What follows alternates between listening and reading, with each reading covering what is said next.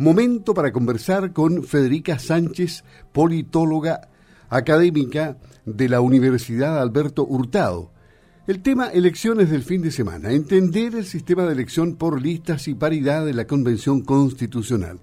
Recibimos permanentemente llamados telefónicos de personas, particularmente de la tercera edad, que nos piden explicaciones respecto a cómo se vota en estas elecciones con los cuatro votos y las dudas que plantean son básicas, pero en todo caso hay que explicarles con lujo y detalles respecto a su actuación en las elecciones. La mayoría también pregunta si, las, eh, si ir a votar es obligatorio o no, en fin y no es obligatorio, obviamente. Bueno, vamos inmediatamente a saludar a Federica. ¿Cómo estás? Gusto de tenerte en primera hora de Sago. Te habla Luis Márquez. Hola Luis, ¿qué tal? Buen día. Eh, un gusto estar con ustedes. Bien, eh, la, la, primera pregunta que tenemos aquí, porque hay, hay cuatro elecciones para este fin de semana, cada una con sus particularidades. Para alcaldes ganará la primera mayoría. Para gobernadores debe obtener el 50% más uno la candidatura ganadora y si no, hay segunda vuelta. En concejales y constituyentes hay listas. ¿Cómo, cómo funciona el sistema DONT? ¿Qué es el sistema DONT para determinar los cupos establecidos para estos cargos, Federica? A ver, eh, primero, eh, si antes hablaban sobre si la elección es obligatoria o no, no, el voto es voluntario, así que pueden ir a votar o no votar como quieran. Siempre lo mejor es eh, ejercer el derecho al voto. Ojalá todo el mundo votara. Eh, pero bueno, respecto al sistema DONT, el sistema DONT es una fórmula matemática, básicamente. Es la fórmula que se utiliza para elegir eh, los representantes a la Cámara de Diputados en Chile. Esta fórmula se adoptó cuando se hizo el cambio del sistema binominal al sistema de representación proporcional que tenemos desde el 2015. Eh, bueno, como les decía, básicamente la fórmula DONT es una fórmula matemática que lo que hace es, eh, es trabajar exclusivamente para la adjudicación de votos. Es decir, en una elección hay un total de votos, digamos, un total de votos emitidos, que esto está confirmado por eh, el conjunto de los votos que reciben cada todos los partidos juntos, ese es el total de votos, pero después cada partido, o en este caso cada, lista, porque vamos a votar por lista en la elección a convencionales, em, cada propuesta, digamos, cada propuesta de candidatos que conforman una lista recibe un total de votos. Eh, la fórmula DONT lo que hace es decidir de qué manera se van adjudicando las bancas en juego en un distrito. Las bancas o los escaños, como le quieran llamar, eh, cada uno de los distritos electorales en los que está dividido el país para la elección a convencionales eh, tiene un número de bancas disponibles para para que los partidos, las, perdón, para que las listas, en este caso, compitan por ellas.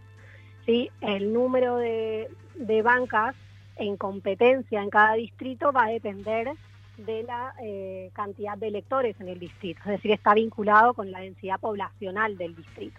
Los distritos más grandes van a tener mayor cantidad de bancas en juego a disposición eh, y los distritos más pequeños van a tener menor cantidad de bancas. ¿sí? Eh, el número de distritos, creo, el mínimo es tres y el máximo de el máximo de perdón, el máximo de, digamos, de número de escaños disponibles eh, es 8, creo, o 9. 8. Eh, entonces, lo mínimo, digamos, el distrito más pequeño va a tener tres bancas en juego. El distrito más grande va a tener ocho bancas en juego. Los más grandes van vinculados al área metropolitana, que es el área más densamente poblada del país, y los distritos más pequeños van a estar eh, vinculados geográficamente a las áreas con menor cantidad de densidad poblacional. Es decir, en, la, región de los lagos, en el distrito 5, que es lo más cercano que tenemos nosotros, eh, ¿cuántos, eh, ¿cuántas son las posibilidades de elección? Tres cupos. Perfecto. Hay bancas en juego en el distrito de los lagos. ¿Esto qué quiere decir? Que eh, de las listas que se van a salir electas, ¿sí? digamos, de todos los que presenten van a salir electos para la convención tres personas. Ahora, ¿cómo se van a seleccionar esas tres personas en función de la cantidad de los votos que reciba cada una de las listas? eso es lo que determina la fórmula matemática DONT, ¿sí? Entonces, eh, la fórmula es, más fácil de explicar cómo funciona con un ejemplo, generalmente.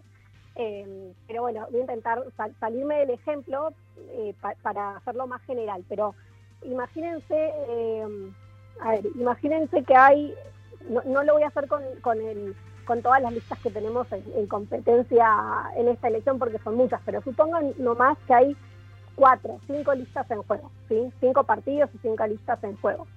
A cada uno de esos, cada una de esas, eh, de esas listas va a recibir un número de votos. ¿sí? Se va a computar, termina, se cierra el comicio el, último día, en este caso vamos a tener sábado y domingo, pero se cierra el comicio última hora del domingo a las 6 de la tarde. Bueno, lo primero que se va a hacer es contabilizar todos los votos, es saber concretamente qué cantidad de votos sacó cada lista, ¿sí? en ese distrito en particular, en el distrito 25. Entonces, una vez que se tenga la cantidad total de votos, lo que se va a hacer es, eh, ¿cómo funciona la fórmula DONT? La fórmula DONT divide el total de votos que saca cada una de las listas por la cantidad, digamos, va dividiendo primero por uno, después por dos, después por tres en este caso, porque solamente hay tres bancas en juego. Entonces va dividiendo, primero por la, va dividiendo a cada, el total de los votos que saca cada lista por cada uno de los números de bancas en competencia. ¿sí? Entonces, en la lista, supongamos que yo les estaba haciendo un ejemplo con cinco listas. ¿sí?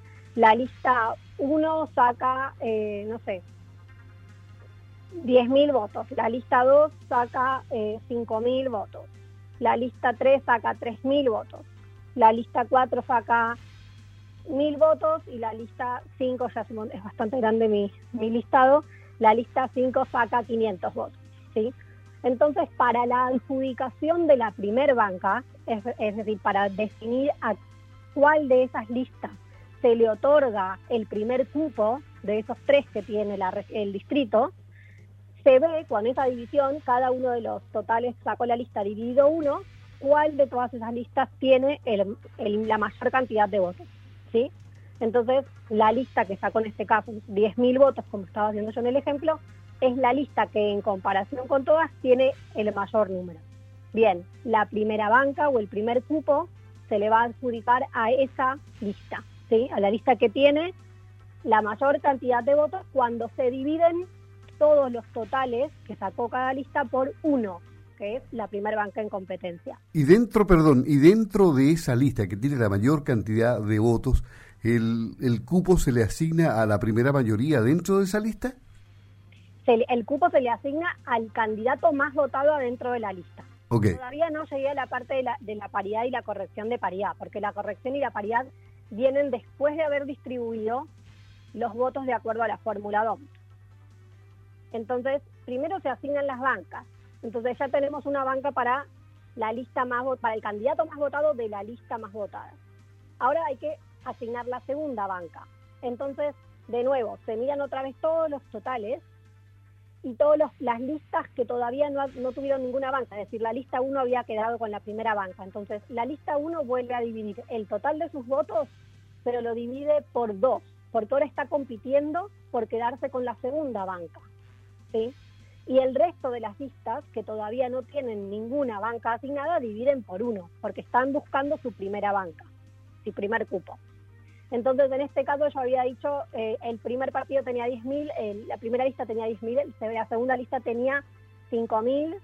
Eh, acá me va a dar justo una paridad. Bueno, no importa, olvidémonos los números. dividimos de nuevo y en este caso se vuelve a mirar, digamos, otra vez eh, la cantidad de votos y lo que vamos a ver es, el partido 1 está dividiendo su total por dos, porque compite por la segunda. Todos los demás dividen por uno, porque siguen compitiendo por la primera. Se comparan todos esos, esos totales de votos que vendrían ahora después de dividir. Eh, y de nuevo, la segunda banca se le otorga al, al par candidato de la lista más votada, ¿sí? de la segunda lista más votada. Puede coincidir con el, el puede, coincidir la lista, puede ser que la lista haya sacado mucha cantidad de votos y en ese caso, con la segunda división, es decir, dividiendo por uno o dividiendo por dos, por la segunda banca, el mismo, la primera, la misma primera lista siga siendo la que tiene la gran mayoría de los votos y se quede con también el segundo cupo. Y puede pasar, y puede pasar también repartirse el cupo con otro de otra de las listas, dependiendo a quién le queda la mayor cantidad, cantidad de votos. Y de acuerdo a esa cantidad de votos también podría pasar lo mismo con, con el tercer cupo, ¿o no? Podría ser que los tres cupos fuesen a la misma lista, sí. O sea, eso podría ocurrir, pero todo depende de cómo salen votados cada una de las listas en competencia. pero mira, y, saltemos a la paridad para que no se nos vaya ese tema, porque aquí puede ocurrir que un candidato que saque, varón, que saque más votos, eh, va a ser reemplazado por una mujer de acuerdo a la paridad. ¿Cómo funciona la paridad en esta elección? ¿El cupo lo obtiene entonces la persona de la misma lista si hay que realizar el ajuste por género, no importando los votos que tenga? Sí importando los votos que tenga. Eh, la paridad es la siguiente, hay dos, dos, dos vetas de la paridad, dos caras de la paridad. La primera es la paridad en, lo, en las candidaturas, que es cómo van a presentarse las listas a los electores. ¿sí? Esto quiere decir que por la ley, eh, los partidos, las listas, perdón, están obligadas a intercalar una mujer, un hombre, una mujer, un hombre, tienen que encabezar las listas siempre mujeres y las listas no pueden excederse en más de un individuo del género opuesto, ¿sí? O sea, tienen que tener un máximo de un individuo más, ¿sí? Pero no, no se pueden exceder más en. Ahora, esa es la paridad en candidaturas. Lo que nos interesa ahora es la, la paridad en los resultados, cómo se resuelven en los resultados. Si lo que ocurre es que sale, por ejemplo, eh, en un ejemplo que estábamos haciendo recién, supongamos que de la lista más votada sale primero un hombre, después como que no importa, después queda otro hombre y después queda una mujer. Eh, se va a corregir por género siempre respetando la lista que sale electa, es decir, si en el segundo lugar tengo un candidato hombre de la lista 2, lo voy a reemplazar por la candidata, el candidato que salió electo es el candidato más votado de la lista, ¿sí? ¿Se entiende? Ese es el candidato al que se le adjudica el cupo. Entonces, si ese candidato es un candidato hombre, va a ser reemplazado por una candidata mujer, por la, por la candidata mujer más votada dentro de su misma lista. ¿Sí? No, no se cambia de lista, la lista se respeta, jamás se va a, a, cambiar de lista, jamás se va a, a cambiar de pacto, por ejemplo, no se puede trasladar de un pacto a otro un voto, siempre se va a mantener primero respetando adentro de la misma lista. O sea, ahí funciona la paridad, dentro de cada lista. Dentro eh, de cada lista y dentro siempre respetando los la cantidad de votos que saca candidato. Es decir, no van a poner para reemplazar al hombre más votado a la mujer menos votada de la lista. No. El hombre más votado de la lista va a ser reemplazado en todo caso por la mujer más, más votada dentro de la misma lista. O al revés, si salen dos mujeres, la segunda será reemplazada por el hombre más votado dentro de esa misma lista. Ok, la, paridad funciona al revés también. Ya, ahora considerando, mira, uno de los problemas de la oposición fue que no lograron unirse en una o dos listas para estas elecciones. ¿Cuánto puede pesar esa falta de acuerdo en cuanto a la representación real que tendrá, por ejemplo, la lista de la derecha? La verdad, em, no, lo, no, no sé, hay que ver los resultados. Yo creo que en este, en este momento, o sea, donde se abrió tanto el juego en, en, términos de la, cantidad de, digamos, de listas por pactos, además los candidatos independientes dentro de cada lista, hay como mucho juego abierto como para realmente poder definir de antemano eh, o poder decir de antemano cómo va, cuál va a ser el impacto. Obviamente, eh, obviamente cuanto, cuanta más cohesión y cuanta más, eh, sí, cuanta más, cuanta más cohesión hay en el momento, digamos, entre los partidos al momento de armar las listas previas a la elección, eh, mejor porque presentan un frente más unido. O sea, cuanto más se, mm, fragmenta la propuesta electoral, eh, se debilita un poco la, la, potencialidad, digamos, de, de, la lista, pero, pero yo creo que en este caso hay tanta cantidad de candidatos que esto solamente lo vamos a poder como ver eh, realmente con los resultados. Ok, em, estamos conversando con Federica Sánchez, politóloga de la Universidad Alberto Hurtado. Yo creo que ya nos hemos dado cuenta que o es uruguaya o es argentina. Soy argentina. Eh, ¿dónde, de, de, dónde procedes? Soy argentina, de Buenos Aires, pero vivo en Chile hace 10 años. Ya, Por eso se nota ya como uruguaya. Está suavecito el argentino, ¿no?